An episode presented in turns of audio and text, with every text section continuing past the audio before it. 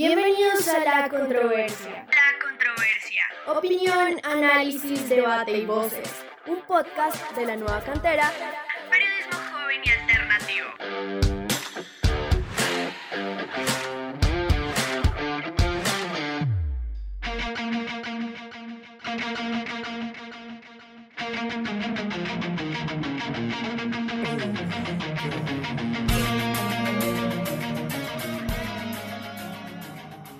Bienvenidos una vez más a esta su radio a la carta por parte de la nueva cantera periodismo joven y alternativo a un capítulo más de la controversia. Estaremos hablando de lo caótico que ha pasado el fútbol colombiano en el fútbol de ascenso.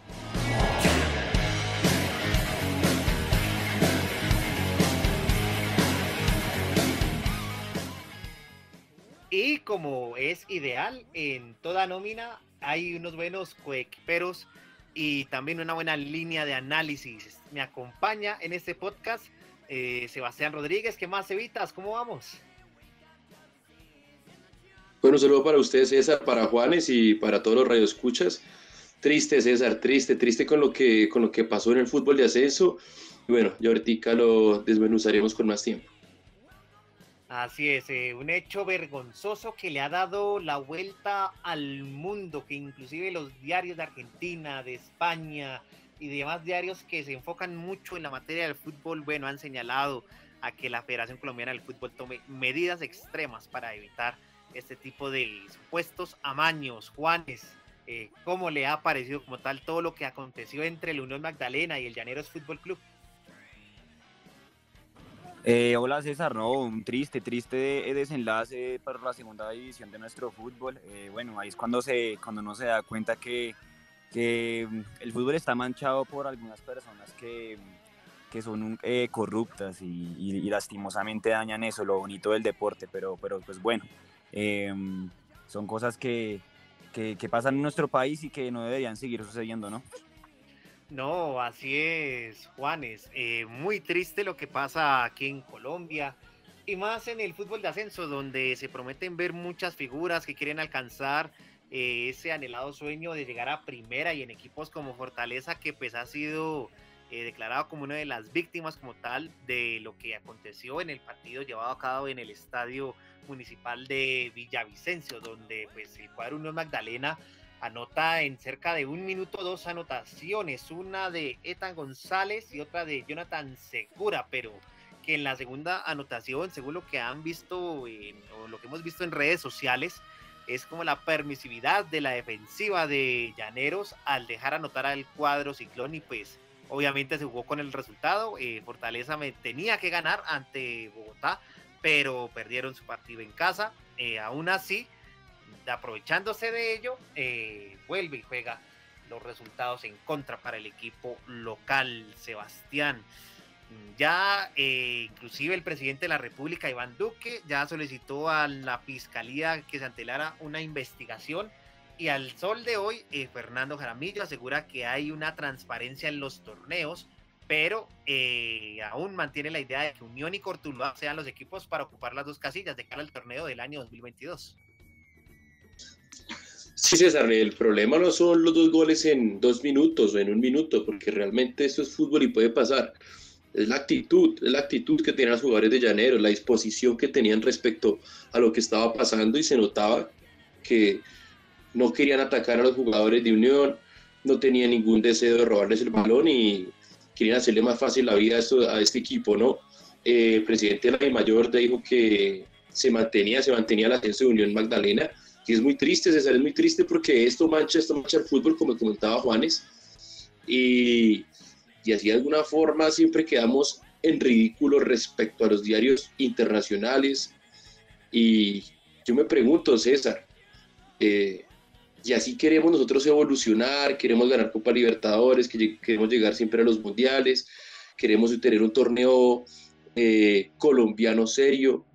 Así no vamos para ningún Pereira, César, y muy triste, muy triste, decepcionado de este fútbol, de esta sociedad que priva más el dinero que la deportividad.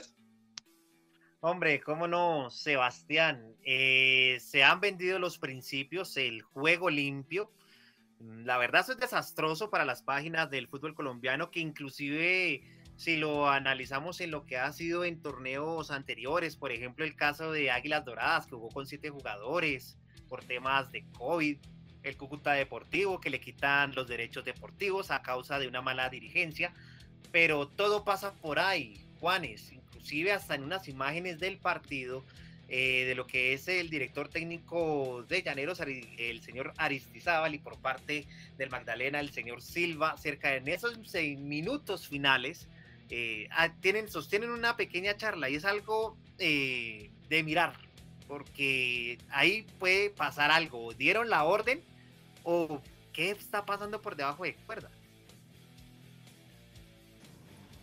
Sí, César, es algo, es algo como analizar y hace falta una investigación profunda en este caso porque se está hablando de un papelillo que, que circuló por los jugadores de, de Llaneros. Además, eh, no es clara eh, la, no es clara el funcionamiento de estas entidades deportivas respecto a, a los buenos funcionamientos económicos. Entonces, yo creo que o sea, es algo que no se puede tapar con un dedo. Eh, la pasividad de los jugadores de Llaneros en el segundo gol es una vergüenza y jugadores como Juan Guillermo Cuadrado se pronunciaron y como se ha dicho, es una vergüenza internacional. Este, este caso está en, en, los ojos de, de, prácticamente la FIFA. Entonces, bueno, son cosas que, que lastimosamente pasan en nuestro país y, en serio yo espero que hayan unas entidades que tengan una opinión rigurosa respecto al tema y las medidas eh, respectivas se den. Así es. Eh, ahora, mmm, miremos como tal las dos posiciones. Eh, lo que ha sido Fortaleza, que era el equipo llamado a ascender, ha interpuesto como tal en cuanto a sus estatutos la demanda del partido por las irregularidades que se presentaron o lo que se puede llegar a comprobar bajo lo que decrete la fiscalía. Y obviamente salió el presidente de dicho club para decir que se sentía robado, que de todas formas el papelón que se hizo no se puede eh, ocultar. Eh, obviamente esto destroza como todo el proceso que ha llevado el club capitalino y por el otro pues Unión Magdalena se ha mantenido a que eh, jugó atacar, es un partido transparente y que pues Sebastián me queda sonando raro lo que había dicho el DT de, del equipo de Villavicencio que es que los jugadores tenían un lapsus eh, a los últimos minutos, o sea, lo que, o sea, en serio, tenemos que escuchar y ver esto en nuestro fútbol, o sea, la bajeza deportiva nuevamente. No, o sea, no, no, será que de pronto tal vez hicieron el negocio ya en un maletincito a lo último, como a alguna ocasión pudo haber pasado? A ver, César, si las declaraciones del, entrenador eh, de alguna forma tomar al periodismo, a la opinión pública de estúpidos. Dice que los jugadores en los últimos 10, minutos entraron en shock. César, realmente eso es muy triste. Y que, que, alguien se lo crea después de leer eso, lo único que toca hacer es atacarse de la risa, hacer falta de seriedad. Eh, eso comprueba una vez más que todo se hizo bajo cuerda. No sé si un maletín, no sé si un cheque, no sé si un tratado, no sé si ayudas económicas al club.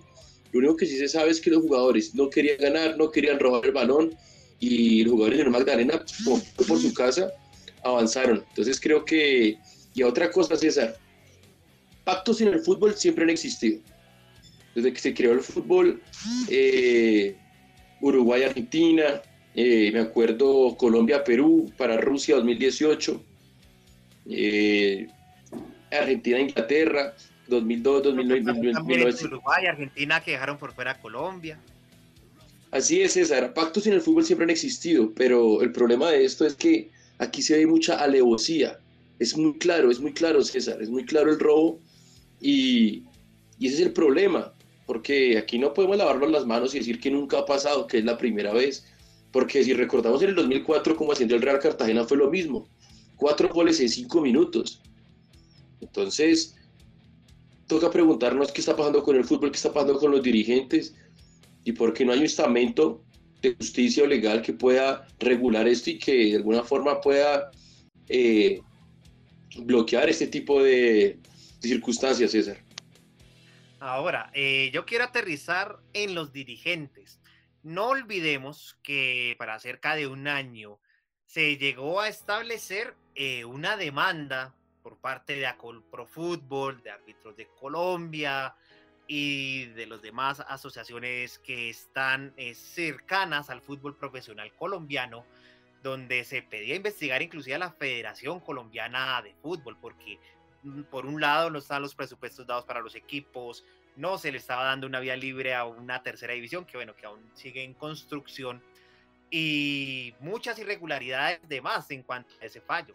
Entonces venimos desde un problema de hace un año y de varios años atrás, porque recordemos ese escándalo de la boletería de cara a las eliminatorias de Rusia 2018, donde Colombia pues es multada por la SIC y pues por el ente que también eh, regulaba o la empresa encargada de dar todos los tiquetes a empresas. Entonces, yo creo, Juanes, que seguimos aún en el mismo círculo vicioso que no podemos romper. Eh, los negocios, eh, la favorabilidad. Obviamente en el fútbol uno siempre tiende a cobijarse al que mejor árbol te dé más sombra, pero yo creo que hay mejores formas, ¿no? O sea, con esto tampoco no quiero decir alguna vez que dijo un mandatario, robemos pero poquito, no, no, no, o sea, hasta allá tampoco no quiero llegar, pero sí está la idea de que esto últimamente ha estado muy mal lucrado. Eh, sí, César, tienes toda la razón, o sea, yo creo que eh, en el fútbol, lastimosamente, sobre todo en el colombiano, los dirigentes quieren sacar su tajada siempre, ¿no? Y, y aquí se vio muy evidenciado, o sea, todos sabemos que por el hecho de un equipo pasar a primera división, los, eh, los gastos económicos eh, sí son más altos, pero también los premios son mucho más altos también. Y Unión Magdalena es un equipo que tiene historia en la A, ya, ya es un equipo que sabe jugar en la primera categoría. Entonces, no sé, me hace pensar eso muchas cosas, César. Creo que creo que eh, esta vez quisieron hacer las cosas mal hechas y le salió tan mal, tan mal que fue supremamente evidente el ámbito de corrupción que tuvo, eh, que tuvo, que tuvo este partido, ¿no? Eh, me deja pensando muchísimas cosas y recordemos también que salió un jugador de, mm, de Llaneros a dar declaraciones diciendo que, que estaban recibiendo amenazas de muerte y que ya estaban con miedo de salir a la calle. Entonces ese tipo de cosas me hace pensar en, en hombre, estamos hablando de fair play, estamos hablando de que estamos eh, en una de las mejores ligas eh, en Latinoamérica, según la FIFA, y pasan ese tipo de cosas. Una vergüenza, César. No, es que esto le dio la vuelta al mundo, eh, Sebastián. Y ahora, no podemos dejar por lado las personas que rodean a la Unión, ¿no? gran familia de la costa atlántica. Yo sé que ustedes ya saben a quiénes me refiero, pero es mejor evitar y ya, usted sabe que esas personas tienen varios procesos por otro tipo de cosas que están también ligadas al sistema corrupto que está en nuestro país. No podemos dejar de lado también lo que pasa en esa situación. César, lo importante en esto es ser sinceros y justos, a ver, lo que repito, en el fútbol siempre han existido esta clase de tratos, desde los jugadores, los equipos, recordemos los descensos de los equipos más grandes en Italia por la mafia, eh, mundiales amañados, eh, Copas Libertadores, arbitrajes dudosos, pactos. En el último partido de eliminatorias, era, sea con Mebol, con CACAF o, Europa, y entonces, eh, lo triste aquí, César, es que el deporte, el deporte que todos amamos, en algún momento siempre se ve truncado por esto, por la inmoralidad, por el dinero sobre el deporte, y eso es lo más triste, porque siempre pensamos que, bueno, pasó, pero va a dejar de pasar, y esto va a cambiar, y vuelve y pasa, ¿sí? Después, ¿qué sigue, César? Eh, recuerde 1989, cuando eh, un árbitro lo avaliaron en Medellín contra América y saliendo del estadio lo avaliaron, César. Eso, eso no puede seguir así y esto no podemos dejarlo pasar, no podemos dejarlo pasar por alto y los estamentos tienen que ser justos con el Unión Magdalena, tienen que, no sé si van a cancelar el ascenso, todos sabemos que igual el Unión Magdalena va a ascender porque, como dijo es un equipo grande del fútbol colombiano y no creo que, que vaya a a, retrasar la, pues, el ascenso de, ellos, realmente ganando justamente, ¿no? Según, según ellos, ¿no? Entonces creo que es muy triste, César, repito, el fútbol colombiano no ha manchado por, por el dinero, por, el, por la corrupción, y bueno, así estamos, así nuestra sociedad, César. Y así como le dijo el periodista argentino Martín Lieberman, ¿no? Eh, que sí se deben tomar eh, las medidas necesarias, porque si no, Colombia ante la FIFA perdería todo tipo de credibilidad. Y es la verdad absoluta. Si no se toman barajas en el asunto, si no hay una investigación pertinente, profunda, seria, y que pues si bien no creo que, que pausen todo el ascenso del Unión Magdalena, deberían castigar a los responsables de ello. Inclusive, eh, no se puede dejar de lado que varios jugadores de Llaneros, inclusive pues uno de los más experimentados que es el capitán, eh, ha dicho que él nunca vendería sus principios, pero vaya uno a saber, eso deja mucho que desear, que si algunos compañeros pudieron recibir algo. O sea, está pedazo de lo que podemos llegar a, a escribir, faltará aún por estos días esclarecer el panorama, Juanes, pero definitivamente si encerramos este programa es vergüenza, eh, robo, corrupción, menteca nuestro fútbol, no hay progreso y seguimos en lo mismo de siempre. Sí, César, eso es lo triste, ¿no? En lo mismo de siempre, como decía mi compañero, no es la primera vez que pasa en el fútbol colombiano, y no solamente en el fútbol colombiano, en el fútbol internacional. Sin embargo, eso no tiene que ser una, una excusa para que, bueno, que siga pasando y que ya está. O sea, la verdad me pone muy triste esa situación y no sabría qué, qué, qué hacer, porque, porque si te digo que vuelvan a jugar el partido, pues van a quedar en las mismas, ¿no? Yo lo que digo es que debería haber como una investigación ajena a la mayor como, no sé, una entidad gubernamental que estudie este tipo de casos, porque es que se está perdiendo el espíritu competitivo y se está perdiendo la deportividad, que es lo que tanto nos inculca eh, el gobierno hoy en día, y no solo el gobierno, sino pues eh, la comunidad internacional, ¿no? Entonces es triste. Y bueno, ojalá esto no quede impune y, y, que vayan hasta las últimas consecuencias. Me da triste saber, por ejemplo, el técnico de, de, de Fortaleza, un equipo que tiene un proceso establecido, un equipo que, que, que tiene muchos jóvenes con ese sueño de llegar a primera categoría, eh, prácticamente el técnico llorando en rueda de prensa diciendo que no es justo que todo el proceso que vienen haciendo se, se caiga por, por ese tipo de situaciones, ¿no? Entonces esa es la cara de la moneda que a nadie le gusta ver. Totalmente de acuerdo, Juanes. Mm, seguimos aquí eh, entendiendo que nuestro fútbol no es perfecto debido a que hay malas dirigencias, a que hay muchos nombres que pesan. No olvidemos que se quiso intentar hacer un grupo donde los equipos eh, de más eh, albergadura de Colombia quisieron eh, establecer como tal sus propios mecanismos. Obviamente, pues esto un revuelo bastante grande, pero no fue. Haga de cuenta que es como la Superliga Europea, pero que también fracasó ese tipo de modelo. Y casos así, recordemos el, el escándalo que hizo Pimentel, ¿no? El director del presidente del Boyacá Chico, que daba recompensas a quienes denunciaban la corrupción y esto. Pero le encontraron varias irregularidades al equipo en su momento y ahí sí entonces salió a cobijarse, a dar regaños, como siempre. Entonces, estamos ante una incomprensión, Sebastián, de nuestro fútbol. De, en definitiva, pienso que no se va a hacer nada y el misterio queda ahí sería una conclusión de lo que sería algo real en estos días. Sí, no creo que adhiero a lo que dice Juan Esteban, no creo que se vaya a repetir el partido, creo que todo seguirá su curso normal, eh, Unión Magdalena descenderá y Fortaleza tendrá que luchar otro año para, para subir a la máxima división, que máxima división no tiene nada. Realmente eso demuestra una vez más que el fútbol colombiano es muy pobre de talento, de estatutos, de infraestructura, y que antes de pensar en ganar la Copa Mundial, de ganar la Copa Libertadores, de ganar la Liga Play, tenemos que mirarnos como sociedad, César, y, y creo que estamos muy lejos de ser una sociedad óptima para estar pensando en el fútbol, ¿no? Y yo creo que esto también sirve para darnos cuenta que ese cuentico de que estamos entre las 10 mejores ligas del mundo no, se acabó el mito. Ya es hora de que se ponga una mano firme Juanes y que el fútbol de verdad lo comencemos a valorar y recuperar ese nivel que tenían nuestros equipos en Colombia en torneos internacionales y empezando desde la dirigencia y de todo lo que hay detrás de todo esto. Sí, César, totalmente de acuerdo. Creo que ya es, hora, ya es hora de pensar en una reestructuración de nuestro fútbol. Eso concuerdo con lo que tú dices eso de que ya somos una de las mejores ligas, eh, para mí eso ya no es viable. eh, comenzando por este tipo de cosas que pasan, ¿no? Y bueno, adheriendo eso, pues la, los, los, resultados deportivos en competencias internacionales que tienen nuestros equipos que no han sido del todo satisfactorios, ¿no? Entonces, bueno, ojalá que esto sea como un apretón de orejas para que, para que la I mayor se dé cuenta que la están barrando ante los ojos del mundo y, y, um, cambios, porque pues lo que necesitamos es eso, cambios.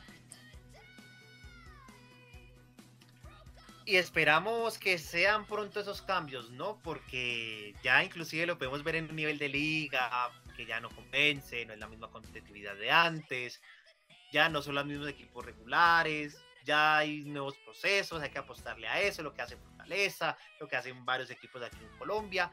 Pero bueno, esperaremos a lo que acontezca como tal en este grave hecho que ensucia el fútbol colombiano, que ensucia también la cara de Colombia ante la FIFA y todos los demás eh, alrededores del punto futbolístico.